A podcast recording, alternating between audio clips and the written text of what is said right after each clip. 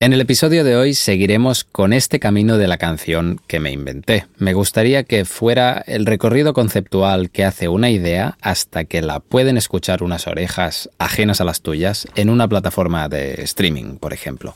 Ajenas a las tuyas porque no vale quedarte tocando con la canción en la habitación, sino que aquí estamos repasando todos los procesos que pueden contribuir a completar una canción. Esto empezó en el capítulo 19. Si no lo has oído, vete para allá porque de lo contrario te habrás perdido la mitad de la historia. En ese capítulo me atreví a separar este sendero montañoso en dos grandes partes. La parte artística, que sería la primera, en la que se crearía la canción, y la parte técnica, la segunda, aquella en la que se plasma la canción en un medio y se acaba puliendo. Lo estuve ejemplificando chapuceramente con una canción hecha para la ocasión. Bueno, tal vez la canción no es original, pero la seguiremos construyendo en este capítulo. Al final intentaré hacer un resumen con todo el contenido de ambos capítulos para que quede todo bien empaquetado. ¿Qué te parece? Se nos ha girado faena, ¿eh? Venga, vamos.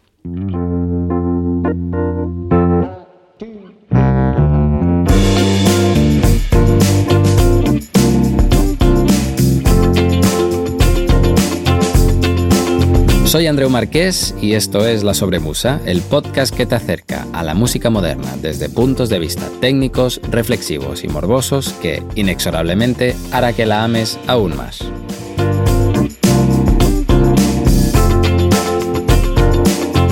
En el capítulo anterior, bueno, el anterior del anterior, empecé contando que una canción puede empezar con una idea, un concepto. De hecho, puede empezar en muchos lados, pero me gustó proponer uno de los posibles inicios en el que un artista se inspira en un desamor para empezar una canción. La artista, en este caso, cogería un instrumento cualquiera que domine un poco para cantar encima, pues un piano, un ukelele, una guitarra, por ejemplo, y plantearía una base armónica y tal vez se pondrá a balbucear cualquier cosa encima, ya pensando en el mensaje que quiere transmitir. Este paso sería la concepción de la canción, la semilla. Insisto, no tiene por qué empezar la cosa aquí, pero por el bien del episodio lo haremos así. Luego nos curraríamos un poco más la letra y empezaríamos a llenar versos y corregir estribillos, manteniendo la idea original o no y complementándola con más texto para plasmar mejor nuestra idea. Ahora querríamos hacerle algunos arreglos a nuestra canción, que no es que esté rota, sino que nos gustaría que fuera un poco más variada armónicamente y queremos añadirle un puente y pensar en alguna otra cosa que haga que suene más mm, trabajada, no sé. Y en el final de la primera parte estuvimos hablando de la producción de la canción, aquel proceso en el que se le da una sonoridad concreta a base de escoger qué instrumentos sonarán y cómo interpretarán su papel. Mira dónde llegamos en el anterior capítulo.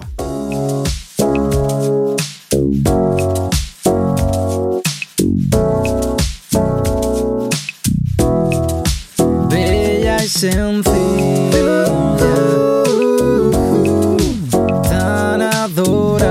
Además estuvimos comentando cómo la producción hacía de nexo entre la primera parte más artística y la segunda parte más técnica. No está mal, ¿eh? Pues esto era la parte artística y hoy toca explorar la parte que yo llamo técnica. Son términos que me he inventado, no creo que los encuentres ahí fuera. Vamos con la primera cosa que haremos en la parte técnica, la grabación.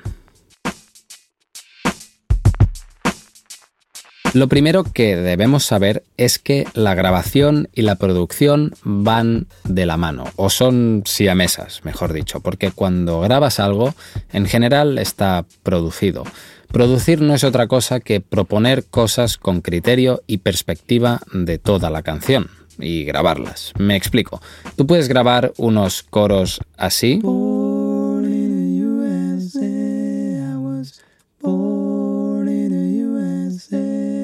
O así.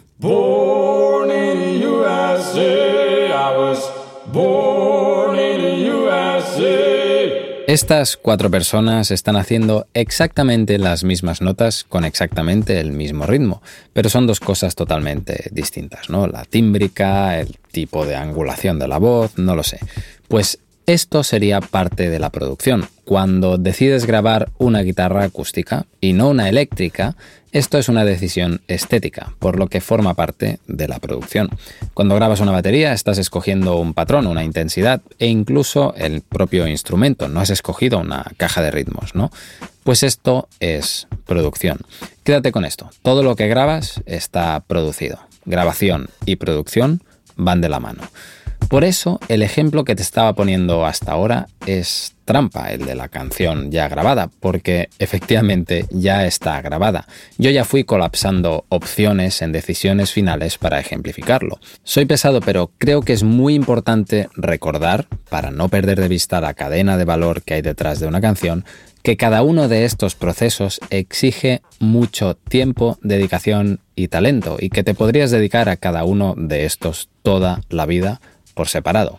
Hay songwriters, mixers, mastering engineers, producers, arrangers y un nombre para cada cosa, en inglés, que mola más.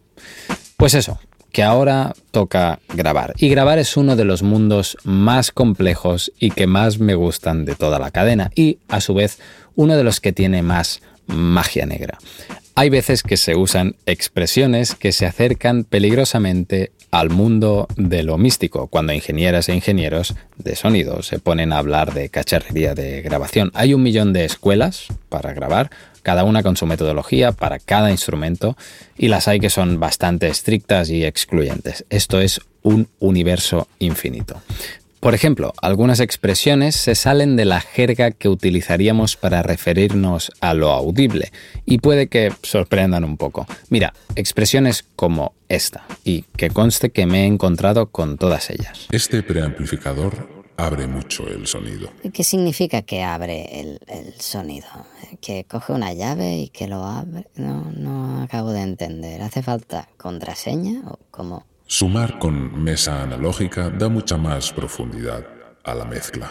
Profundidad. Ah, a ver si voy a tener que ir a por mi escafandra para navegar en el sonido. No entiendo tampoco. Enfatizar las frecuencias cerca de 30 kHz le da un algo que no se oye, se siente.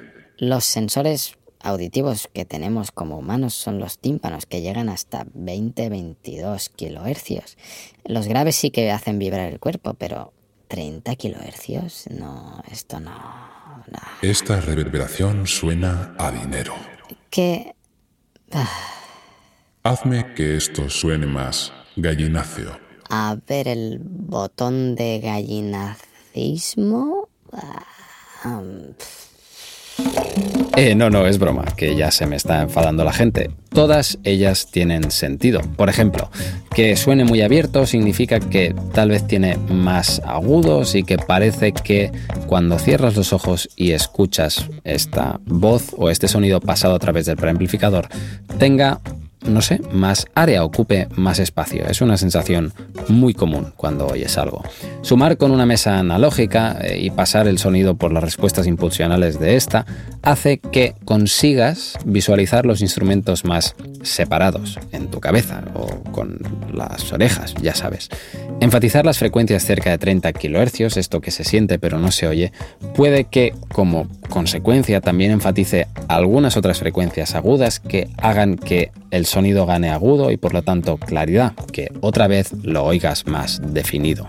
Que una reverberación suene a dinero significa que la hemos oído en producciones donde, bueno, ha habido mucho dinero y nos parecen muy profesionales. Y finalmente la persona que me dijo que la guitarra tenía que sonar más gallinácea se refería a las frecuencias del medio que ensuciaban un poco el sonido y que hacían un poco más de bola, además de reverberación para que empastara todo el sonido consigo mismo. Ya te digo, todas estas expresiones que he puesto tienen sentido y podríamos discutirlas ahora, porque a su manera son ciertas cuando las pones en contexto. Como ves y como te comentaba, grabar es un mundo. Hay estudios de grabación que acumulan cantidades increíbles de material mm, por un valor incalculable, así como de sabiduría sobre el terreno que aplican a la clientela que lo contrata. Muchas veces no vas a un estudio por el material, sino por el ingeniero o la ingeniera de grabación que hay detrás de ese estudio. Veamos el espectro de opciones al completo. Por ejemplo, para grabar un cantante podrías hacerlo con tu iPhone en tu habitación y luego volcarlo en tu ordenador en el proyecto de la canción. Esto te costaría 0 euros porque el iPhone ya lo tenías y la habitación es donde duermes. Pero tengo un muy buen amigo productor que tiene, en vez del iPhone, un micrófono Chandler Red, diseñado en colaboración con Abbey Road, sí, el estudio mítico de los Beatles y mil otros artistas, o más de mil, que vale alrededor de 5.000 euros. No hemos acabado, este micrófono estará sujetado con un soporte pues de 400 o 500 euros porque pesa lo suyo y lo que se grabe antes de llegar al ordenador pasará por un compresor TubeTech CL1B que vale 3.700 euros en Zoman, para que suene más, más mejor, que si no me lío. Pero esta señal todavía es analógica y hace falta digitalizarla y eso se hará con un conversor a la altura que habrá costado unos 500 euros por canal. ¿Hace esta cadena de 10.000 euros la misma función que el iPhone? Sí. ¿Lo hace igual? No, los discos que suenan a profesional no los graban con el iPhone. Y además me he dejado la sala, que también influye en el sonido capturado, porque si el sonido rebota en la pared y entra en tu micrófono, oirás lo que se define como reverberación. Y no quieres eso, porque ensucia la voz original. No puedes grabar en el comedor de tu casa ni en tu despacho con las paredes desnudas. La habitación tiene que estar tratada acústicamente y tener un tamaño adecuado. Ni poco ni mucho. En el mundo pro se suele hacer la misma inversión en la sala que en equipamiento, para que te hagas una idea. Pues esto se repite con cualquier instrumento. Una guitarra eléctrica la puedes grabar enchufada directamente a tu tarjeta de sonido de 39 euros comprada en Amazon o puedes hacerlo con mucha más lujuria. ¿Sonará mejor como más dinero te cueste? Seguramente sí, pero ojo, dentro de un límite, en mi opinión. La gráfica que relaciona la calidad de sonido con el precio del equipo no es una línea recta, sino logarítmica. Lo que te quiero decir es que hay un punto en el que meter más billetes no hará que oigas la diferencia. Y sobre todo si no tienes una oreja privilegiada.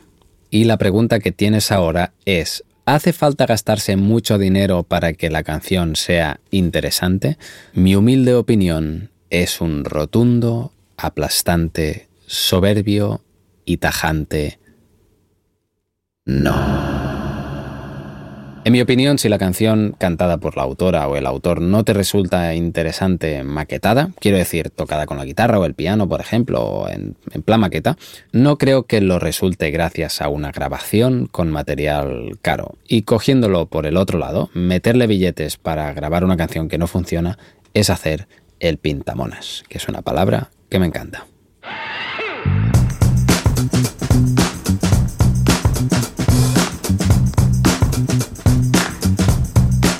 Bien, imagínate que ya hemos pasado por un par de estudios de grabación y que ya lo tenemos todo grabado. Abrimos nuestro ordenador y ya están todos los instrumentos puestos allí, en el proyecto del programa de grabación de audio que tenemos. Por cierto, las distintas señales capturadas de un instrumento se llaman pistas. El resultado de un solo micrófono en digital o analógico pero capturado es una pista. Si grabaras una batería con tan solo un micro, pues la batería estaría toda en una pista, pero podrías elegir poner un micrófono en el bombo, uno en la caja y dos un poco alejados para que lo capten todo agrupado y estos serían cuatro pistas. Para que te hagas una idea, un proyecto de música pop, por ejemplo, podría tener entre 60 y 150 pistas. 10 de batería, 10 de teclados, que serían tal vez 5 teclados en estéreo, 10 de coros, 10 de guitarras, bueno, tal vez no las 10 guitarras a la vez, sino repartidas en distintas partes, dos bajos, percusiones, bla, bla, bla, bla, bla. Lo ves, ¿no? Total, que tenemos esto ya grabado. ¿Y ahora qué? ¿Ya está? ¿No? Pues no, todavía hay mucho trabajo. Aquí se abre un pequeño sendero que sale del camino tan bonito que estamos dibujando, da una vuelta y vuelve a entrar. Este desvío opcional es el de la edición, señoras y señores, la edición. ¿Editar? Pero eso no es lo que hace la gente que no sabe tocar. No, ah, bueno, ah, sí y no, lo hace todo el mundo. No sé si habrás oído el capítulo 3, el del autotune, en el que explico algunos de los usos que se le dan al cacharro.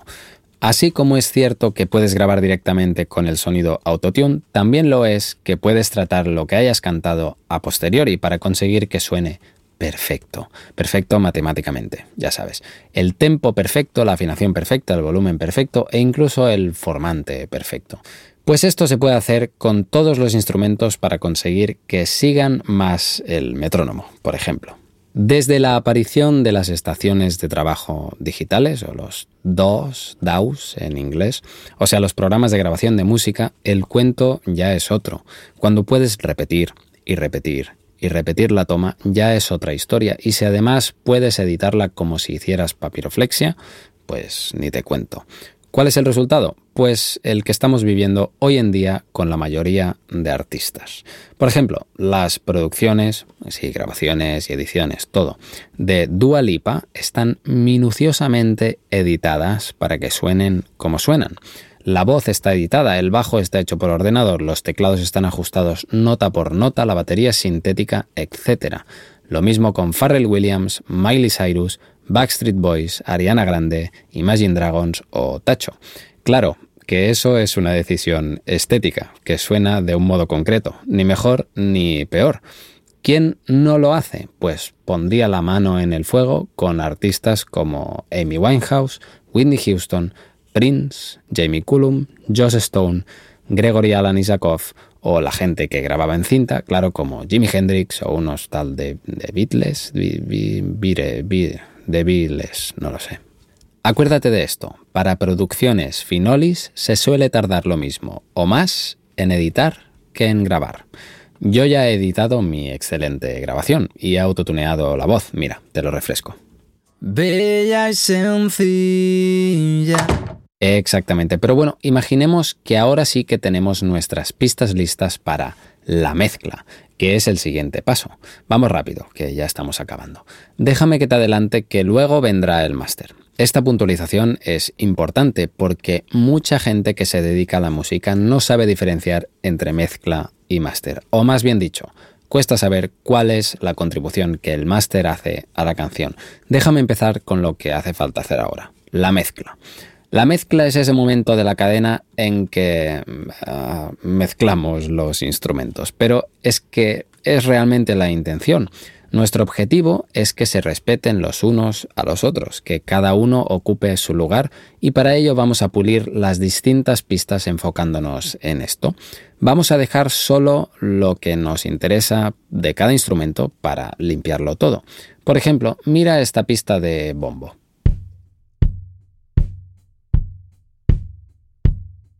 Ya sé que oímos el boom boom muy fuerte, pero estamos oyendo otras partes de la batería, ¿no? ¿Qué tal ahora?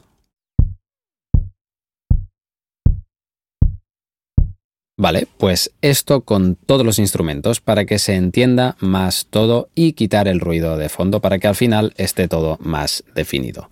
Y además los pondremos donde toca frecuencialmente. El bombo y el bajo son graves, la voz tiene contenido medio agudo y una trompeta es muy aguda.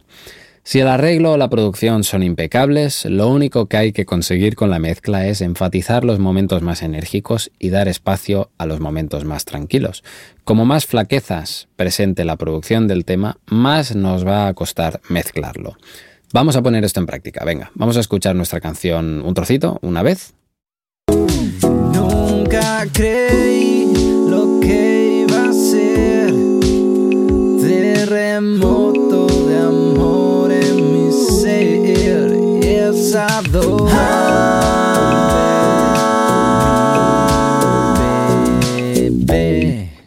Bueno, a priori el tema podría parecer que suena bien, ¿no? Se oyen los distintos instrumentos, se entiende la voz más o menos, pues en realidad un experto en mezcla te diría que esto es un desastre. Sería como si hicieras un sofrito con los ingredientes crudos mezclados en un bol y dijeras que eso ya es una boloñesa. La mezcla es un mundo maravilloso y lleno de sutilezas y fetiches que requiere de infraestructura y de oreja entrenada. Vamos a ver qué haríamos con esta canción. Tengo que decirte que muchos de los cambios son muy sutiles y que si estás escuchando este capítulo con el móvil puesto encima de la encimera mientras haces una tortilla de patatas, no oirás la mínima diferencia y te parecerá que estoy tomándote el pelo. Así que si no quieres perderte esta parte, te recomiendo que te pongas unos auriculares. Venga, me espero. ¿Ya? Vale, paso por encima un poco rápido porque tal vez no te interesa mucho. Lo primero que haríamos sería balancear los instrumentos correctamente. A priori, te podría decir que a la canción que tenemos le faltan volumen de graves y la batería me molesta un pelín demasiado. Vamos a ajustar esos volúmenes. Además, la voz se queda escondida. Vamos a subirle el volumen. También vamos a situar las cosas espacialmente. Ya sabes, la guitarra un poco a la derecha, los teclados en estéreo, etcétera, etcétera. Verás cómo la canción da sensación de que queda más abierta, en un escenario imaginado. Luego utilizaremos dos de las herramientas más comunes en la mezcla, la ecualización y la compresión. La primera de estas sirve para destacar o atenuar según qué frecuencias de los instrumentos. La segunda para controlar su volumen relativo a él mismo, lo que llamamos dinámica. Total, que la cosa así en plan pim pam quedaría tal que así. Esto es el antes. Bella y sencilla, tan adorable. Y esto el después.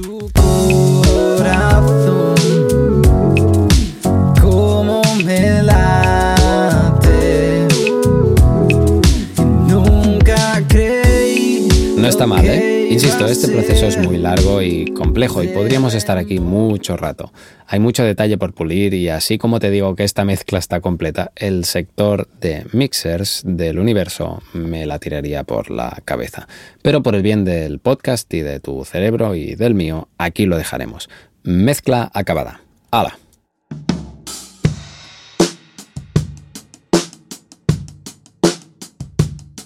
Bueno, bueno, ya hemos llegado al final, casi. Nos quedaría el último paso, el máster. Antes de seguir, sin embargo, déjame pedirte que si te ha gustado el capítulo, lo de siempre, lo compartas con alguien. En mis capítulos intento tratar temas que sean informativos o debatibles y creo que acaban habiendo muchas cosas que pueden interesarle a mucha gente.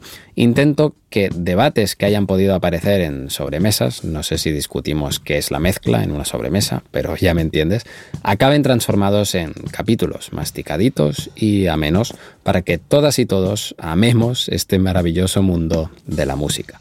Así que si te sientas un rato en el sofá y buscas algún capítulo que te haya llamado la atención y lo pasas a alguien a quien creas que puede gustarle, conseguiremos que el podcast siga vivo. Hay muchos temas distintos, seguro que alguno encaja con tu colega. Muchísimas gracias.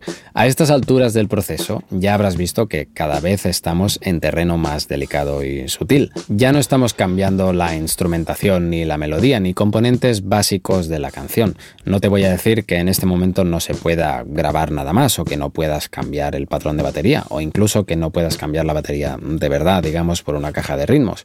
Pero si lo haces tendrás que volver a mezclarla porque sonará distinto y tendrías que volver a buscarle el hueco entre el resto de instrumentos. O sea que en este momento ya deberíamos estar haciendo pocos retoques al asunto. Hace un tiempo, cuando tenía 16 o 17 años, grabé mi primera maqueta con el grupo que teníamos. Lo hicimos en casa de un chico que era amigo nuestro, Raúl. Raúl tenía un estudio casero que era la bomba para nosotros y nos cubrió toda la parte técnica. Nos grabó, nos mezcló los temas y los masterizó. Y recuerdo que cuando le pregunté para qué servía el máster, me dijo lo siguiente. El máster sirve para corregir los fallos que hayas hecho mezclando. Una mezcla perfecta no tendría por qué requerir máster. Y así como hay mil escuelas que le fusilarían, con perdón por esta frase, yo no puedo estar más de acuerdo con ello. Me explico. Si quiero simplificarlo al máximo, en el máster se aplican correcciones de ecualización, correcciones de dinámica y se le sube el volumen. Por ejemplo, si le subes los graves a la canción en el máster, no es porque el proceso de mezcla requiera que lo hayas dejado para el proceso de máster, sino porque, por el motivo que sea, no lo has hecho bien anteriormente. O sea que puede que te hayas dejado el bajo flojo de volumen en la mezcla y que no se oiga lo suficiente. Pero cuidado, porque ahora cuando subas los graves también subirás el bombo de la batería y todo lo que esté en el registro de graves, porque las acciones se hacen en términos generales. No solo subirás el bajo. ¿Ves que cada vez es más complicado hacer gestos quirúrgicos? El máster es un momento con bastante magia y que requiere ser un poco gurú. No exagero, ¿eh? si pones Mastering Studio en Google y ves alguna foto, verás que parecen salas de control de naves espaciales retrofuturistas. Minimalistas, con una mesa en el centro con algunos aparatos con LEDs y grandes botones y potenciómetros de baquelita, botones muy grandes para gestos muy sutiles. Podríamos decir que el máster es un proceso más de la mezcla. Conocidos ingenieros de grabación y mezcla graban y mezclan con una pila de cacharros que procesa la señal que están oyendo todo el rato. Están mezclando, haciendo máster a la vez, pero un máster sutil porque luego habrá que volver a hacerlo. En fin, ya te he dicho que hay mil escuelas. Vamos con el ejemplo del máster. Perdona por hacerme pesado, pero déjame recordarte que todos los procesos anteriores ya son bastante chapuceros, ya lo habrás ido viendo, y hacer máster encima de esto sería como poner el café en polvo encima del tiramisú, pero resulta que el tiramisú está hecho caldo, o sea que no vamos a apreciar mucho el máster. Pero es que además he hecho trampa, porque este capítulo, mi voz, las maquetas, las mezclas, los efectos, también están masterizados. Em, ¿A qué me refiero con masterizado? A que le he subido el volumen, lo he comprimido levemente, eso de reducir la dinámica, y lo he ecualizado. Y con esto ya estamos. Ha habido muchas cosas en estos dos capítulos. Espero que se hayan entendido un poco. En todo caso, mi intención ha sido iluminar un poco todo el camino de la canción, que como ves es largo y requiere bastante expertía. No existe la palabra, pero me cuadra. Recuerdo cuando grabé mi primer disco profesional con el grupo que tenía, que comentábamos con los colegas lo mucho que nos había costado, todo el tiempo que habíamos dedicado y lo mucho que habíamos pagado para acabar saliendo de ahí con unos cuantos archivos en un pendrive que tú te habías traído de casa. Qué poco romántico, ¿no? Eh, todo este esfuerzo para qué? Para unos archivos .wap en tu pen. Todo este esfuerzo habrá sido para construir tu canción, tus ideas, tus quejas, tus sentimientos, tu proyecto, tu creación habrás dispuesto los distintos instrumentos con toda tu habilidad posible para que cada nota que suene contribuya a la sensación que quieres trasladar a la persona oyente. Y lo mismo habrá hecho cada experta en todos los procesos anteriores. Todo este esfuerzo para que consigas meterte en el universo de la canción como si estuvieras en el país de las maravillas y éste vaya enseñándote sus cosas, pacientemente y a tiempo todo este esfuerzo para que conozcas al personaje detrás de esta creación. O sea que no, no habremos recorrido este camino para unos simples archivos .wap en un pendrive.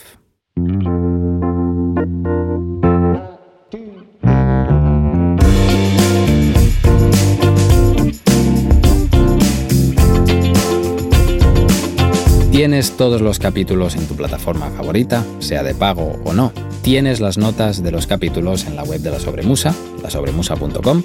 Y si no quieres perderte nada, síguelo en Instagram en arroba lasobremusa. Puntúa si quieres y puedes, porque me ayuda muchísimo con 14.000 estrellas el podcast en tu plataforma favorita, que esto ayuda a que el algoritmo lo recoja y lo enseñe a más gente. Si quieres dar un pasito más y colaborar económicamente, puedes pasarte por mi Patreon, la web está para mecenas que quieran contribuir y elegir una tarifa de 3, 5 o 10 euros los que quieran para echarme una mano, que ya sabes el tiempo que lleva esto. Esto es en www.patreon.com barra esmarquesa. Puedes hacerlo allí y si necesitas cualquier cosa, puedes escribirme a andreu.lasobremusa.com. Venga, nos vemos el lunes que viene con más manteca. Un abrazo y un beso. ¡Adeu, Andreu!